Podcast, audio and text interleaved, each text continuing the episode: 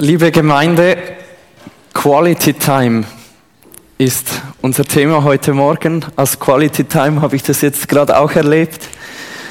Und es ist eines dieser englischen Wörter, die man eigentlich gar nicht auf Deutsch übersetzen muss. Ich denke, die meisten Leute haben ein, ein Bild vor dem inneren Auge, wenn sie die Worte Quality Time hören. Es klingt auf Deutsch auch einfach nicht gleich cool, wenn man Qualitätszeit sagt. Quality Time, die Zeit, intensive Zeit, die man mit jemand anderem verbringt, wo man nicht die ganze Zeit das Handy nach vorne holt und schaut, ob jemand geschrieben hat. Eine Zeit, wo man vielleicht an so einem Tisch sitzt mit ein bisschen Kerzenlicht, mit Weingläsern, wo man aufeinander eingeht, wo man sich in der Tiefe kennenlernt. Quality Time ist wichtig, damit eine Beziehung wachsen kann. Das ist schon fast ein Klischee, das wissen wir alle. Aber Quality Time ist auch nicht ganz einfach zu finden. Und auch davon können wahrscheinlich die meisten von uns ein Liedchen singen. Wir möchten heute Morgen in einen Bibeltext hineinschauen, wo es um Quality Time geht, in gewisser Weise, wo es aber auch gerade um das Gegenteil davon geht, wo es darum geht, wie viele Sorgen, die wir uns machen, uns manchmal von Quality Time abhalten oder uns daran hindern können. Und ich möchte es heute so machen, dass wir zuerst so ein bisschen in diesen Bibeltext hineinschauen, schauen, was das für eine Situation ist, die da beschrieben wird. Als zweites werden wir die Reaktion von Jesus auf diese Situation kennenlernen, die Antwort, eine überraschende Antwort, die Jesus gibt. Und als drittes werden wir uns fragen, was könnte diese Antwort für uns bedeuten? Und ich möchte euch vorlesen aus dem Evangelium des Lukas, Kapitel 10, zuerst die Verse 38 und 39. Es begab sich aber, als sie weiterreisten, dass er in ein gewisses Dorf kam. Und eine Frau namens Martha nahm ihn auf in ihr Haus. Und diese hatte eine Schwester, welche Maria hieß, die setzte sich zu Jesu Füßen und hörte seinem Wort zu. Jesus ist mit seinen Jüngern in Israel unterwegs. Er ist als als Wanderprediger mit seinen Jüngern unterwegs und er reist mit ihnen von Ort zu Ort und manchmal brauchen sie eine Unterkunft. Sie kommen in ein Dorf, das äh, Bethanien heißt und dort lebt eine Frau namens Martha. Und Martha macht genau das, was wir als Thema unserer Predigtserie haben. Am Tisch mit Jesus. Martha öffnet ihre Türe und sie bittet Jesus an ihren Tisch. Und sie beweist damit Gastfreundschaft, sie beweist ein großes Herz. Und ich bin, ich bin christlich aufgewachsen, ich kenne die Geschichte mit Maria und Martha schon sehr, sehr lange. Und ich hatte immer ein Bild vor meinem inneren Auge. Und vielleicht können wir das Bild sehen, von, von einem polnischen Maler ist das. Ich habe mir das immer so vorgestellt. Da ist Jesus, der hat Quality Time mit Maria und da ist Martha und die wird so ein bisschen, ein bisschen wütend. Ähm, da werden wir nachher noch drauf eingehen. Eigentlich trotz, trotzdem ein schönes Bild, ein friedliches Bild, ganz ein gemütliches Bild. Und als ich in der Vorbereitung für diese Predigt auch einige Kommentare zu dieser Bibelstelle gelesen habe, ist mir plötzlich aufgefallen, wahrscheinlich war bei Martha nicht das Thema am Tisch mit Jesus, sondern am Tisch mit Jesus und mit seinen zwölf Jüngern. Wir wissen es nicht ganz genau, aber eigentlich müssen wir davon ausgehen, weil Jesus ja mit seinen Jüngern unterwegs ist, weil es heißt, dass sie zusammen in dieses Dorf kommen, dass Martha nicht nur Jesus eingeladen hat, sondern seine zwölf Jünger auch noch. Und dann sieht das Bild plötzlich ein bisschen anders aus. Vor allem, wenn wir bedenken, was Gastfreundschaft zu der Zeit von Jesus geheißen hat. Das heißt nicht einfach für eine Mahlzeit, für ein Abendessen und dann irgendwann schaut man als Gastgeber so auf die Uhr oder man sagt, Willst du noch einen Apfel auf den Heimweg, dass die Leute wissen, dass sie langsam gehen sollten? Ähm, das sah ein bisschen anders aus. Man hat die Leute wirklich in sein Haus gelassen, man hat ihnen Unterkunft gegeben, hat ihnen Verpflegung gegeben, man hat sich rundum um sie gekümmert. Und jetzt stell dir mal vor, du musst das mit 13 Gästen machen. Das gibt dann doch ein bisschen etwas zu tun. Allein aus, aus, diesen, aus diesen wenigen Worten über Martha lernen wir einiges über diese Frau. Nämlich, dass sie eine tüchtige Frau ist, dass sie eine hilfsbereite Frau ist und wahrscheinlich sogar, dass sie, dass sie ziemlich wohlhabend ist. Weil dass sie überhaupt so viele Gäste beherbergen kann, das war damals auch nicht selbstverständlich. Wahrscheinlich war Martha nicht gerade arm. Und wir lernen noch etwas anderes über Martha, und zwar sie hat eine Schwester, Maria. Diese Schwester setzt sich zu Jesu Füßen und sie hört seinem Wort zu. Das ist etwas eher Außergewöhnliches, was hier passiert. Ja, warum denn? Ich habe am Anfang der Predigt gesagt, dass Jesus als Wanderprediger unterwegs war. Und das ist, für uns heute ist das recht eine komische Vorstellung. Es klingt so ein bisschen nach Sekte oder, oder vielleicht auch nach so einer Hippie-Kommune, die miteinander unterwegs ist. Aber damals war es nicht ungewöhnlich, dass ein jüdischer Lehrer, ein Rabbi, dass der auch mit seinen Schülern zusammen gelebt hat, dass er das Leben mit ihnen geteilt hat. Und auch die Szene, die wir uns da ungefähr vorstellen müssen, dass der Rabbi am Abend sitzt und seine Schüler sitzen um ihn herum und er lehrt sie, das ist nichts Ungewöhnliches. Er würde dann zum Beispiel ein, eine Bibelstelle aus den fünf Büchern Mose vorlesen oder besser gesagt, er hätte sie wahrscheinlich in seinem Kopf gespeichert, weil sich nicht jeder eine Schriftrolle leisten konnte. Und er würde erzählen, wie man das jetzt auf sein Leben anwenden muss. Was aber ungewöhnlich ist an dieser Szene, ist, dass da eine, eine junge Frau sitzt. Denn eines war klar zu dieser Zeit, und das war, dass ein, ein jüdischer Lehrer, ein Rabbi, der hatte nur männliche Schüler. Es gab keine weiblichen Rabbinerschüler. Und hier bricht etwas an, etwas Neues. Und zwar, dass Jesus sich auf der einen Seite in vielen Punkten wie ein jüdischer Rabbi verhält. Und auf der anderen Seite die Grenzen sprengt, die es damals gab für einen Rabbi. Auch an vielen anderen Punkten, aber eben auch an diesem Punkt, dass auch Frauen zu Jesus kommen dürfen, dass sie seine Schülerinnen werden dürfen und später wird, wird Paulus einen ganz berühmten Vers schreiben über Jesus, nämlich im Galaterbrief, da ist weder Jude noch Grieche, da ist weder Knecht noch Freier, da ist weder Mann noch Frau, denn ihr seid alle einer in Christus Jesus.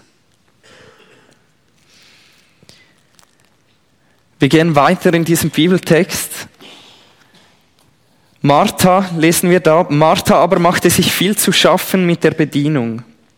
Und sie trat herzu und sprach, Herr, kümmerst du dich nicht darum, dass mich meine Schwester allein dienen lässt? Sage ihr doch, dass sie mir hilft. Stell dir einmal vor, du hättest eine gerade frisch eine Wohngemeinschaft gegründet. Und du hättest die mit deiner Schwester zusammen gegründet und um, um eure Wohngemeinschaft so ein, ein Einweihungsfest zu geben, hättet ihr alle eure Freunde eingeladen.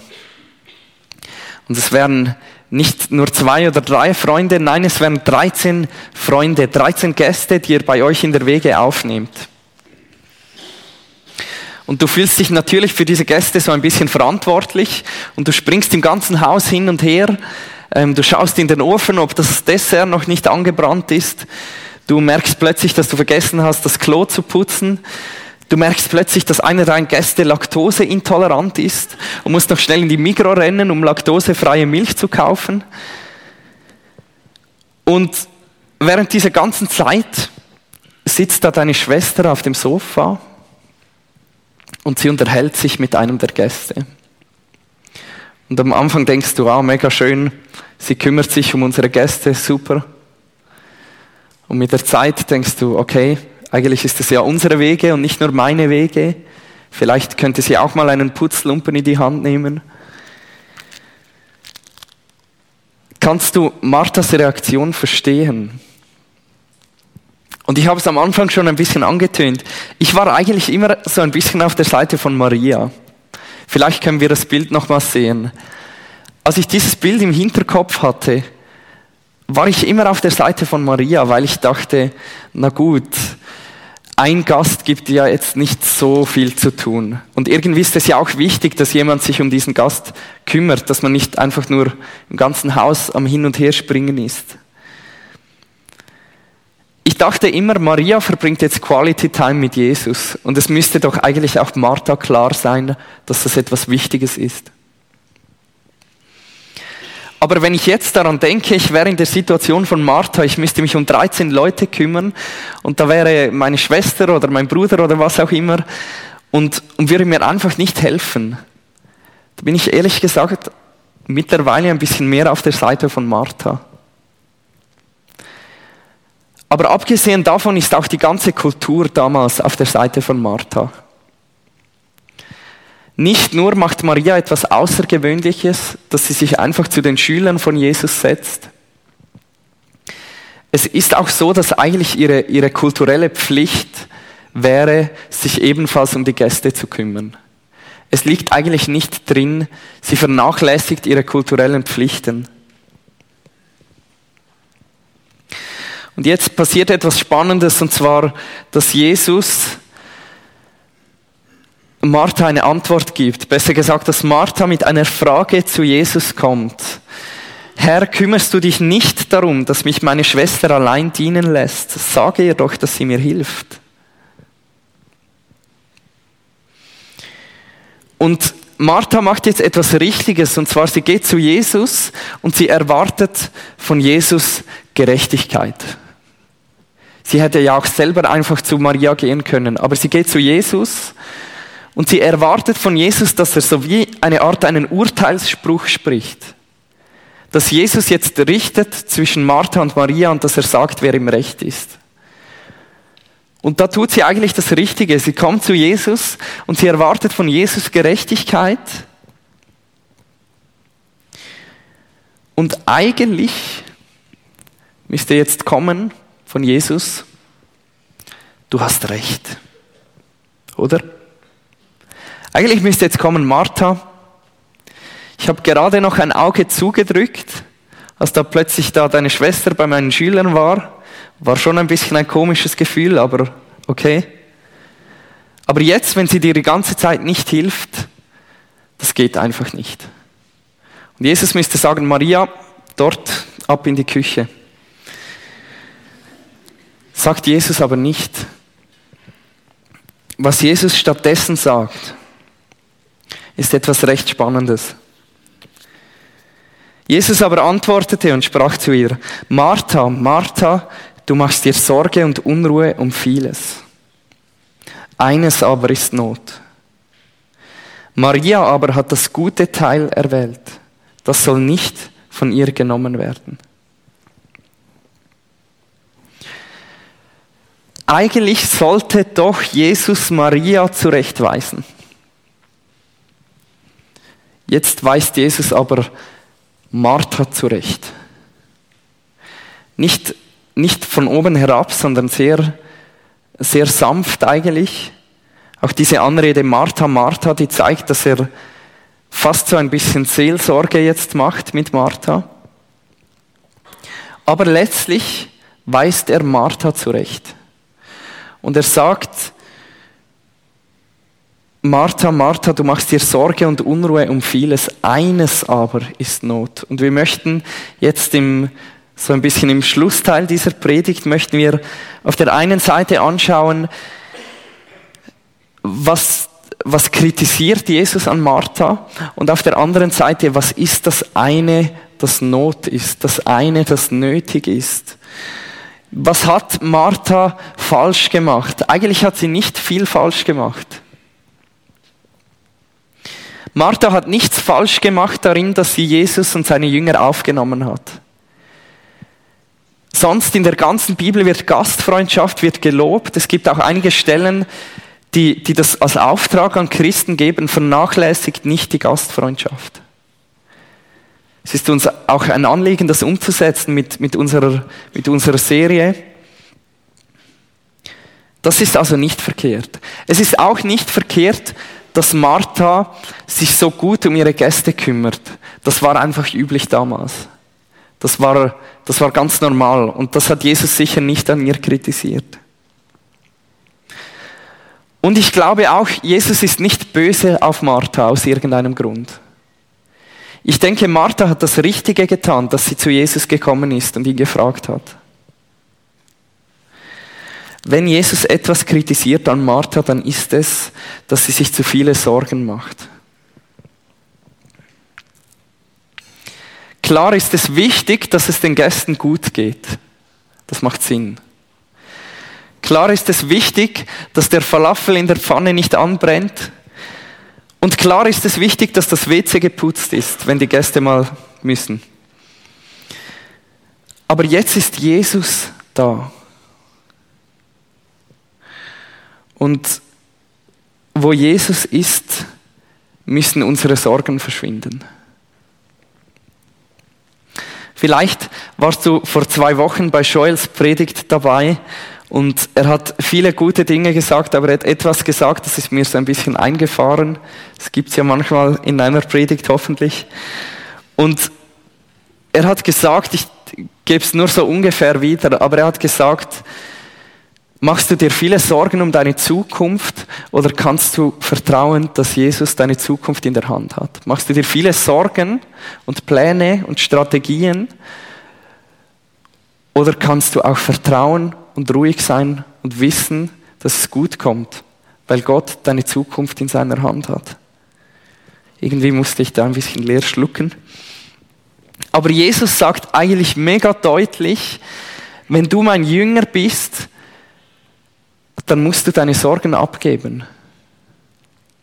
Wenn du mein Jünger bist, dann gehörst du mir mit deinen Sorgen. Auch deine Sorgen gehören mir. Und Jesus sagt in, in der Bergpredigt eine ganz berühmte Stelle im äh, Matthäus 6, das möchte ich euch kurz vorlesen. Matthäus 6, die Verse 25 bis 26.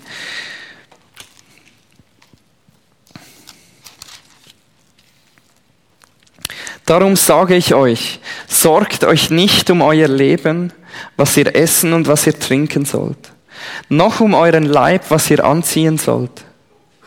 Ist nicht das Leben mehr als die Speise und der Leib mehr als die Kleidung? Seht die Vögel des Himmels an.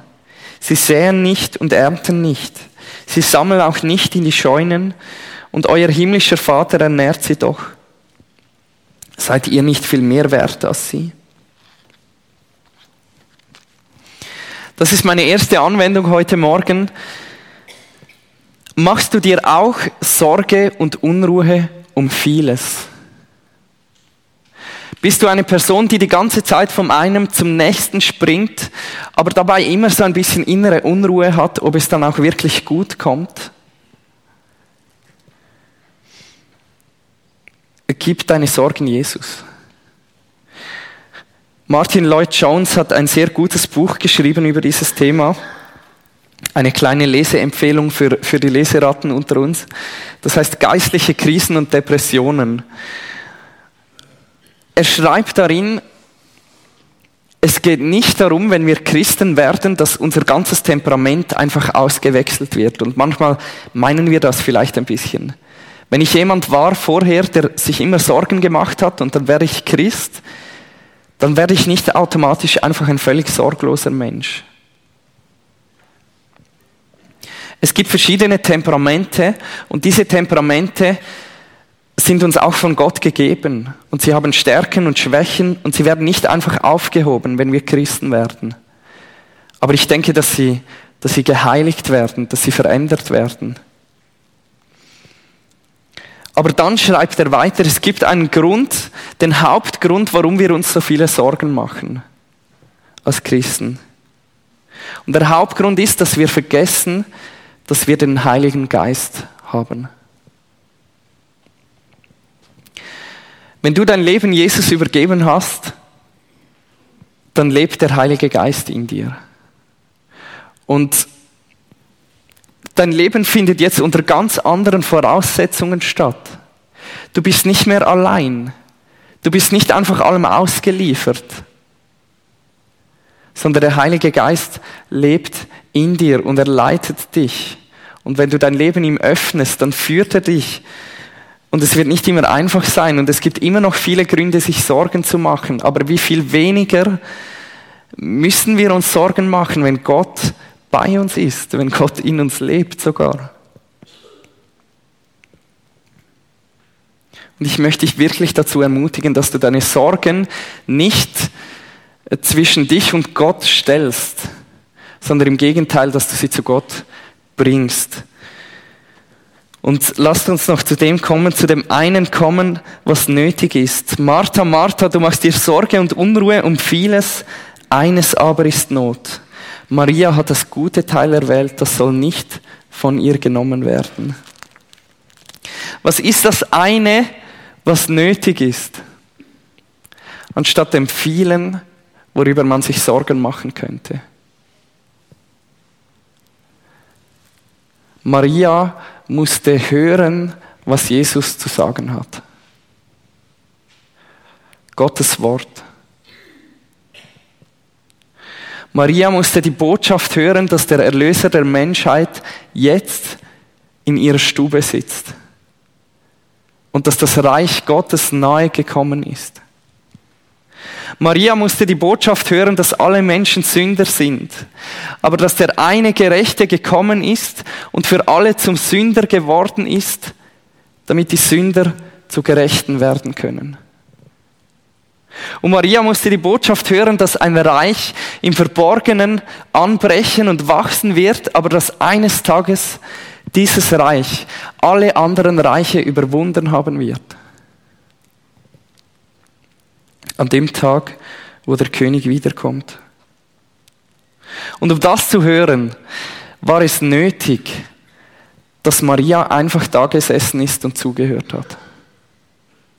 Um das zu hören, war es nötig, dass Maria im wahrsten Sinne des Wortes Quality Time mit Jesus verbracht hat. Und das ist meine zweite Anwendung und damit möchte ich heute auch schließen. Es gibt viele Gründe, dir Sorgen und Unruhen zu machen, aber es gibt eines, das notwendig ist. Es gibt einen Ort, wo deine Sorgen zur Ruhe kommen können, wo du deine Sorgen abgeben kannst und sie nicht wieder mitnehmen musst. Und das ist beim Erlöser Jesus Christus. Es ist bei dem lebendigen Gott, bei dem einzigen, der dir, der dir wirklich helfen kann mit deinen Sorgen. Und ich möchte dich ermutigen, Quality Time mit Jesus zu verbringen. Er lebt heute und wir können das heute noch genauso tun, wie Maria es damals konnte. Und ja, wir möchten das jetzt einfach direkt anwenden und wir möchten kurz einfach uns Zeit nehmen, in eine solche Quality Time mit Jesus zu kommen. Vielleicht ist es ein Moment, wo du deine Sorgen Jesus bringen kannst. Vielleicht ist es ein Moment, wo du einfach hören kannst, was Jesus dir zu sagen hat, wo du vielleicht deine Bibel aufschlagen kannst. Und wir möchten jetzt einfach zusammen in diese Zeit gehen und ich werde damit ein Gebet das abschließen.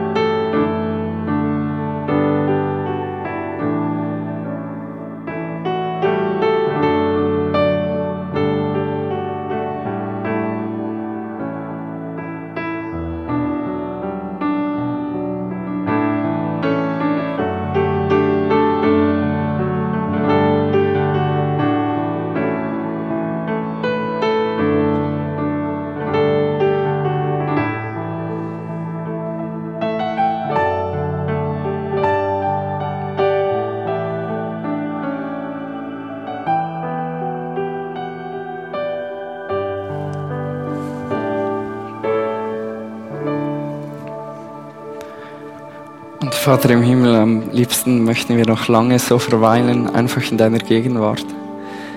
Schenk, dass wir das zu Hause fortsetzen können.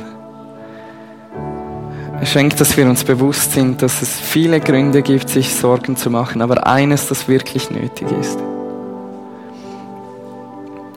Und hab Dank, hab vielmals Dank dafür, dass durch deinen Tod am Kreuz die Tür offen ist an deinen Tisch. Dass wir da sitzen und Platz nehmen dürfen. Hab Dank, dass deine Einladung für uns alle gilt. Wir beten dich an, wir loben und preisen dich. Amen.